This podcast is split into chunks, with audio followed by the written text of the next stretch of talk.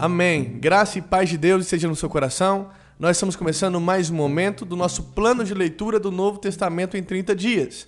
Hoje é o 14 dia e nós iniciamos a nossa leitura do livro de Atos hoje. Para você que não se recorda, eu disse anteriormente que o livro de Atos, ele é uma continuação do Evangelho de Lucas. Então, esses dois livros, eles eram dois volumes de uma mesma obra. Isso até o início do segundo século, quando então esses dois volumes são divididos, né? E entre eles fica ali o Evangelho de João. Como fazia parte do mesmo volume, essa segunda parte não tinha nome, né? Esse nome Atos dos Apóstolos foi dado depois. E quando você começa a ler esse livro, você percebe que o nome não tem muito lá a ver com o conteúdo dele. Porque apesar de falar de Pedro e Paulo, que eram apóstolos, o livro só se resume a eles né? Aparece ali João e Felipe como coadjuvantes, mas esse livro se preocupa em contar o início, a, a base da difusão do evangelho de Jerusalém até Roma pela ação do Espírito Santo. Ok, já no capítulo 1 do livro de Atos, nós já temos a ascensão de Jesus. Né? Ele descreve aqui que Jesus, depois que ressuscitou, então percebe que é uma continuação do Evangelho de Lucas. Então, depois que Cristo ressuscita, ele permanece por 40 dias, deixando provas indiscutíveis, né, de que ele estava vivo, e trata também da promessa que Cristo deixou, que falava a respeito do batismo no Espírito Santo. Amém? Um ponto interessante lá no versículo 6 é que mesmo depois da ressurreição de Jesus, os discípulos ainda esperavam o cumprimento da profecia de que Jesus iria reinar, iria, ser o rei eterno. E agora essa promessa estava muito mais forte no coração dos discípulos, porque há pouco tempo eles teriam se decepcionado com a morte de Jesus mas agora ele ressuscita. Então agora a mensagem de que Jesus é o Cristo, é o Messias, é ungido, está queimando no coração desses homens, porque era o principal sinal, vida eterna. Por mais que eles esperassem que Cristo nunca iria morrer, ele morreu, mas ao terceiro dia ressuscitou. Então, de fato, Jesus era o Messias, de fato, Jesus era o Cristo. E a pergunta deles é: Senhor, então é, é agora, nesse tempo, que você vai restaurar o reino de Israel? E aí Jesus, ele fala: "Olha, não convém você saber o tempo". E aí Jesus já responde falando do reino de Deus. Enquanto os discípulos estavam preocupados ainda com o natural, com, a, com o reino de Israel, natural, carnal, Jesus estava preocupado com o reino de Deus. E olha a promessa no versículo 8: Mas receberão poder quando o Espírito Santo descer sobre vocês, e serão minhas testemunhas em Jerusalém, em toda a Judéia e Samaria, e até os confins da terra. E isso já se cumpre ali em Atos 2. Então, nós temos a escolha de Matias, né? Que é o discípulo que ficou no lugar de Judas, eles fizeram um sorteio e Matias ganhou esse sorteio e assumiu o lugar de Judas no governo dos doze, né? Esse Matias, ele estava junto com os discípulos desde o batismo de Jesus por João Batista até o dia que Jesus foi elevado aos céus. Então, os doze apóstolos agora estão formados para instituir agora aquilo que nós iremos chamar de igreja primitiva, a base da igreja que Jesus preparou para nós. Amém? No capítulo 2, nós temos aí o revestimento de poder, né? A vinda do Espírito Santo no dia de Pentecostes. Interessante ressaltar alguns pontos. A festa de Pentecostes, ou a festa da colheita, ela está apontando para um fruto. A festa de Pentecostes era uma festa que comemorava a colheita, o início da colheita daquilo que havia sido plantado na Páscoa. Isso é poderoso porque a palavra de Deus está nos ensinando que o revestimento de poder, que o batismo do Espírito Santo é fruto da morte de Cristo na cruz do Calvário. Nós só podemos ser batizados por causa de Cristo. Amém? E aí, eles estavam todos reunidos no mesmo lugar, foram vistas sobre eles línguas repartidas como de fogo.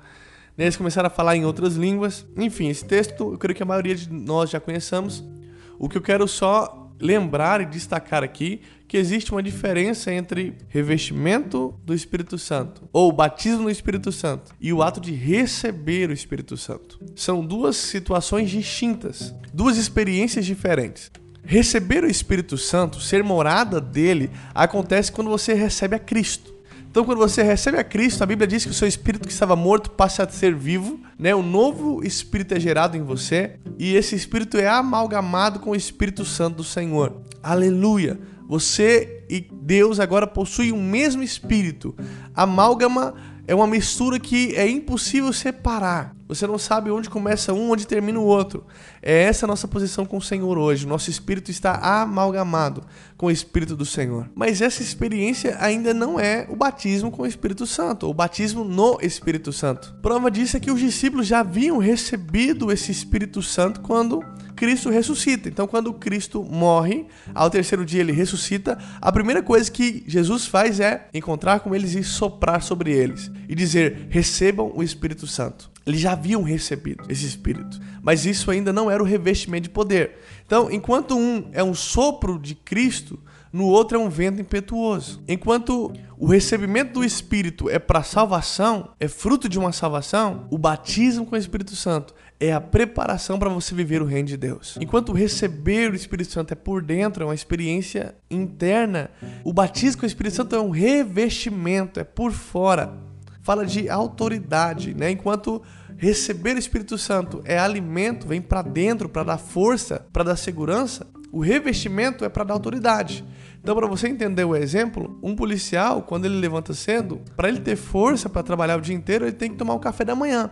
Então, ele coloca esse alimento para dentro. Mas ele só passa a ter autoridade do Estado quando ele se veste com o seu uniforme de policial. Então, são duas operações distintas. A primeira é recebimento do Espírito Santo, a segunda é batismo no Espírito Santo. Amém? Nós temos logo na sequência a pregação de Pedro. Então Pedro ele cita aqui uma profecia, né, de Joel 2, a partir do versículo 28, e começa a pregar para aquelas pessoas, para aqueles judeus que estavam lá. E ele vem contando toda a história, tudo aquilo que tinha acontecido nesses últimos dias, né? E faz uma apresentação, bem a lá Evangelho Mateus mesmo, bem estilo Mateus, trazendo ali mensagens, sinais e profecias do Antigo Testamento e linkando e ligando elas a Jesus Cristo fazendo essa ponte. Por que isso? Porque Pedro ele era judeu e estava ministrando agora para judeus. A festa de Pentecostes era uma festa judaica, então estava todo mundo lá. E é por isso que Pedro ele fala numa linguagem para convencer os judeus, porque o judeu ele conhecia a Torá, ele conhecia o Antigo Testamento. E a palavra de ordem que Pedro ministrava era essa: arrependam-se, ou seja, mudem de mente, e cada um de vocês seja batizado em nome de Jesus Cristo no perdão dos seus pecados e vocês receberão o presente do Espírito Santo. Amém? A Bíblia diz que esses homens começaram a aceitar a mensagem que Pedro estava pregando e 3 mil homens foram salvos. Amém? Essa é a diferença das duas alianças. Enquanto na aliança da lei, 3 mil homens foram mortos quando a lei foi entregue a Moisés, no cumprimento da profecia da mensagem da graça, 3 mil homens recebem vida eterna de Deus. Amém? Enquanto a lei gera morte, a graça gera vida eterna. Aleluia. É essa a promessa do Senhor para nós. Agora nós iremos perceber que o batismo com o Espírito Santo ele muda a situação desse povo, desses discípulos. Por quê? Porque o batismo no Espírito Santo ele é a capacitação do céu de uma forma graciosa para que você possa viver o reino de Deus, para que milagres venham acontecer, para que o evangelho venha ser ministrado sobre as pessoas, para que favor do Senhor venha ser ministrado sobre as pessoas ao seu redor. E é isso que acontece com Pedro. Pedro é incendiado juntamente com João e eles começam a viver a todo momento favor de Deus, manifestar o poder de Deus ali naquela região.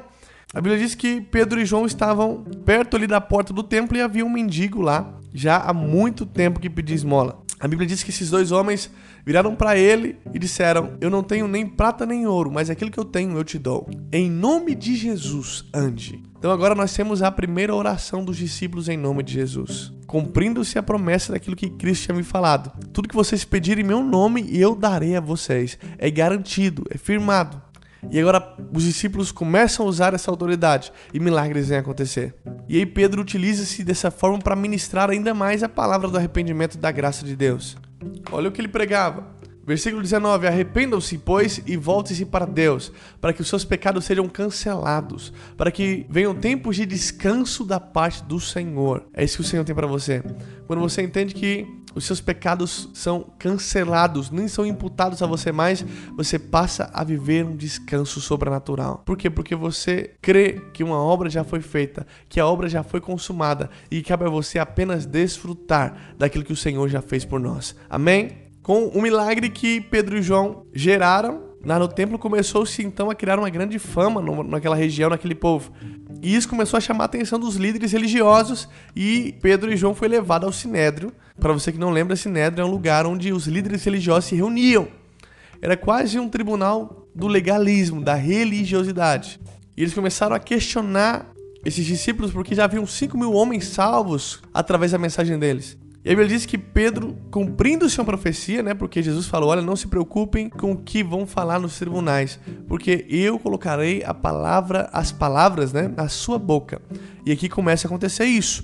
Pedro é cheio do Espírito Santo e começa a falar. Autoridades e líderes do povo. Vimos que hoje fomos chamados para prestar contas de um ato de bondade em favor de um aleijado, sendo interrogados acerca de como ele foi curado. Saibam os senhores e todo o povo de Israel que por meio do nome de Jesus Cristo Nazareno, a quem os senhores crucificaram, mas a quem Deus ressuscitou dos mortos, esse homem está curado diante dos senhores. Este Jesus é a pedra que vocês construtores rejeitaram e que se tornou a pedra angular. Isso aqui, para você que não lembra, é uma profecia. Está escrito lá em Salmo 118, versículo 22. E ele segue: Não há, não há salvação em nenhum outro, pois debaixo do céu não há nenhum outro nome dado aos homens pelo qual devamos ser salvos. E isso começou a gerar uma, um espanto. Os homens do Sinédrio começaram a ficar perplexos porque Pedro e João eram homens muito simples, não tinham cultura, eram bem se fosse no Goiás assim, bem caipiras mesmos. Mas eles começaram a falar com eloquência fora do normal, com habilidade fora do normal,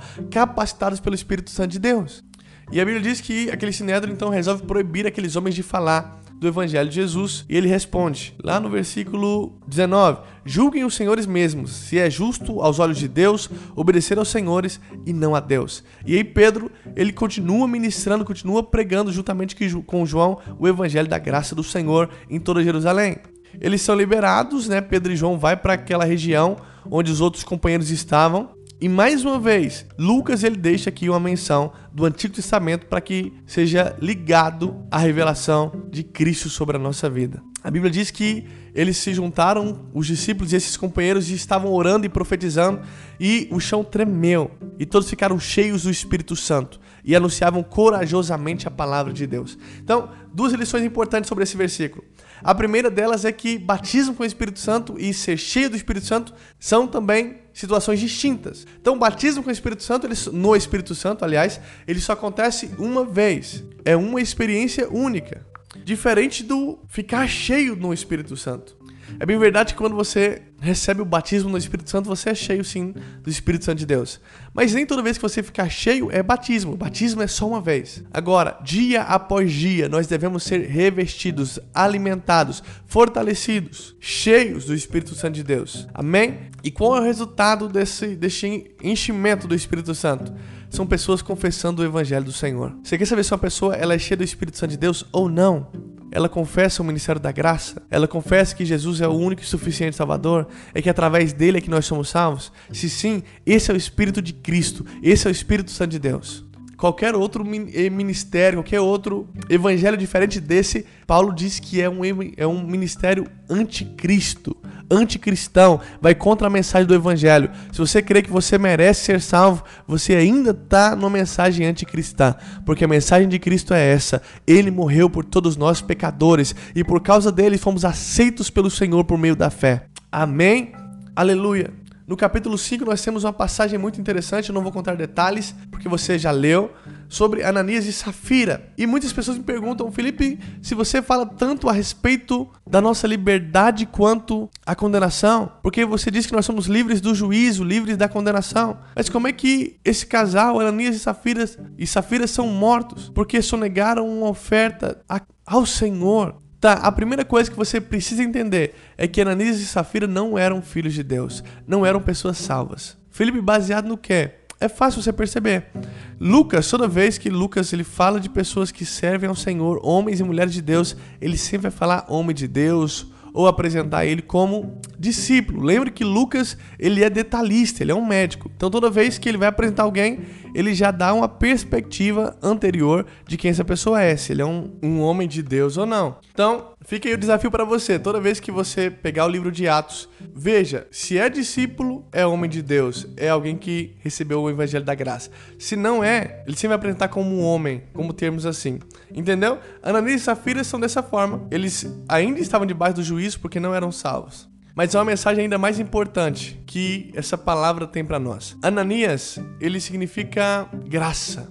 Graça de Deus. Ananias significa graça de Deus. Tanto que daqui a pouquinho nós vamos ver o chamado de Paulo lá na frente. E Deus escolhe um homem chamado Ananias para orar por Paulo e os olhos dele ser abertos, porque só a graça de Deus é que abre os nossos olhos para a revelação do Senhor. Amém?